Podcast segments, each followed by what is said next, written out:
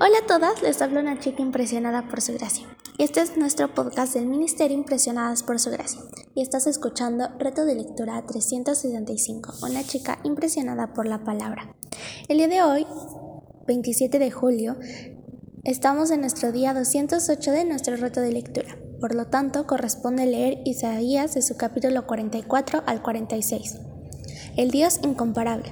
Isaías no pudo dejar el tema de la grandeza de Dios cuando él pensaba en el plan de Dios para el pueblo y cómo ese pueblo no había cumplido cabalmente con los ideales de Dios, podría haberse enfocado más en la rebeldía del hombre.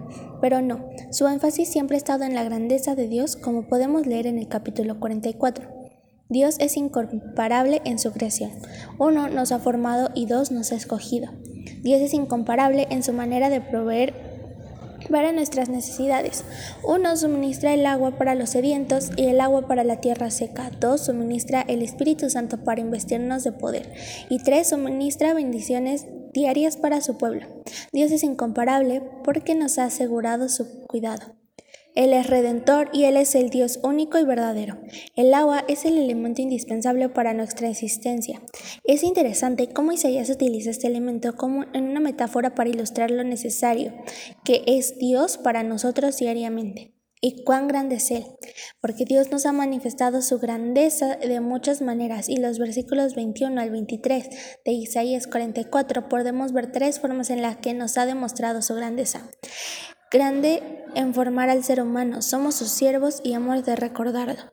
Grande en sus obras, porque nos ha borrado nuestras rebeliones y nos ha redimido de la condenación. Y es grande en despertar las canciones de alabanza.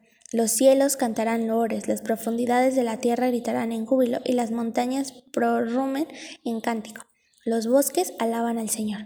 Amadas, alabemos a Dios por su grandeza, por su misericordia y por la redención que hemos experimentado por medio de Jesucristo. ¿Hay otro Dios como tú? Los habitantes de las tierras vivían conscientes del poder sobrenatural que obraba a medio de ellos. Algunos lo llamaban de nombre diferente y pensaban que, que controlaban la fertilidad de la tierra o las fuerzas de la en la guerra o los elementos de la naturaleza. Los que creían en Jehová tenían la convicción de que Él era el Señor de toda la naturaleza y de la vida humana. Su poder se ve de tres maneras en los capítulos 44 y 45.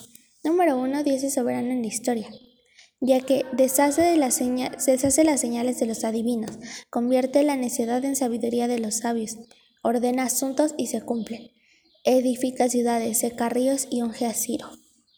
Dios es sabio y utiliza a un rey pagano para cumplir su misión.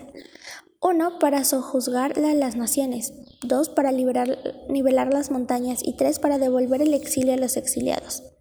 También sabemos que Dios es activo, aunque a veces no lo reconocemos, porque nos llama por nombres, nos da un título de honor. Forma la luz y crea las tinieblas, y hace paz y crea la adversidad. Yo soy Jehová, no hay otro. Ojalá todo ser humano pudiera escuchar estas palabras y aceptarlas como la verdad. Nuestra tarea es esparcir este mensaje a toda criatura que todos para que todos tengan la oportunidad de escuchar. Una mirada de fe. Capítulo 45, versículo 22. Mirar es una capacidad maravillosa que Dios nos ha dado al hombre. Para observar lo que sucede a nuestro alrededor es una gran bendición que hemos recibido. Mirar un Picasso, un, Rembrandt, una puesta al sol, un paisaje, trae un deleite interior profundo. Pero recibir una invitación de Dios para que le miremos es algo sensacional, tremendamente maravilloso, es una experiencia maravillosa. En Isaías 42, 22, Dios nos dice que miremos y entendemos que fuera de Él no hay otro Dios, que Él es el único Dios y a través de este versículo podemos aprender tres cosas. La primera es, ¿por qué esta invitación es maravillosa? Mirad a mí. Pues número uno, por su pecado el hombre mira a cualquier parte menos a Dios. ¿Qué tiene que mirar en Dios? La calidad de que Dios es santo, perfecto, único y todopoderoso. La calidad de sentimiento que adorna su persona, misericordia, amor y gracia. Número dos, ¿cómo mirar a Dios? Fe en su misericordia, fe en su capacidad perdonadora y fe en su amor para comprender nuestra situación. Número 3. ¿Para qué sirve mirar a Dios? Para ser salvos, salvos del castigo por pecar, por el poder, salvos del poder del pecado y salvos de la presencia del pecado. Una conclusión, una mirada de fe es la que puede salvar al pecador. Una mirada al Señor no cuesta nada.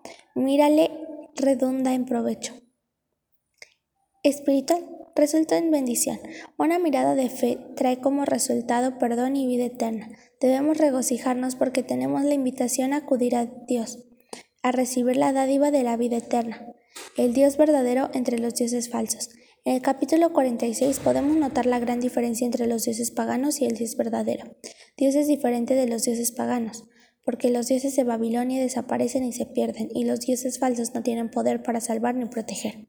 Dios es inigualable en su sostenimiento del pueblo, sostendrá en todo momento y librará. Es eterno, no como dioses fabricados por manos humanas. Dios es insistente en llamarnos a reconocerlo y razonar como adultos, para dejarlo sensato de la idolatría, para afirmar las actuaciones divinas en la historia y para escoger sus instrumentos humanos. Dios es fiel en cuidarnos, para implementar la justicia en el mundo, para probar que la salvación no tarda y para demostrar que Israel será la gloria de Dios. El pueblo que vivía en cautiverio tuvo la oportunidad de comparar el Dios verdadero con los dioses babilónicos. Una lección grande aprendieron allí y que y era que Dios es uno y Dios es único. Después del cautiverio, los judíos aferraban al concepto de un solo Dios. Nosotros no necesitamos recordar que Dios es único. Nosotros necesitamos recordar que Dios es, que es un Dios único y que no hay ningún otro.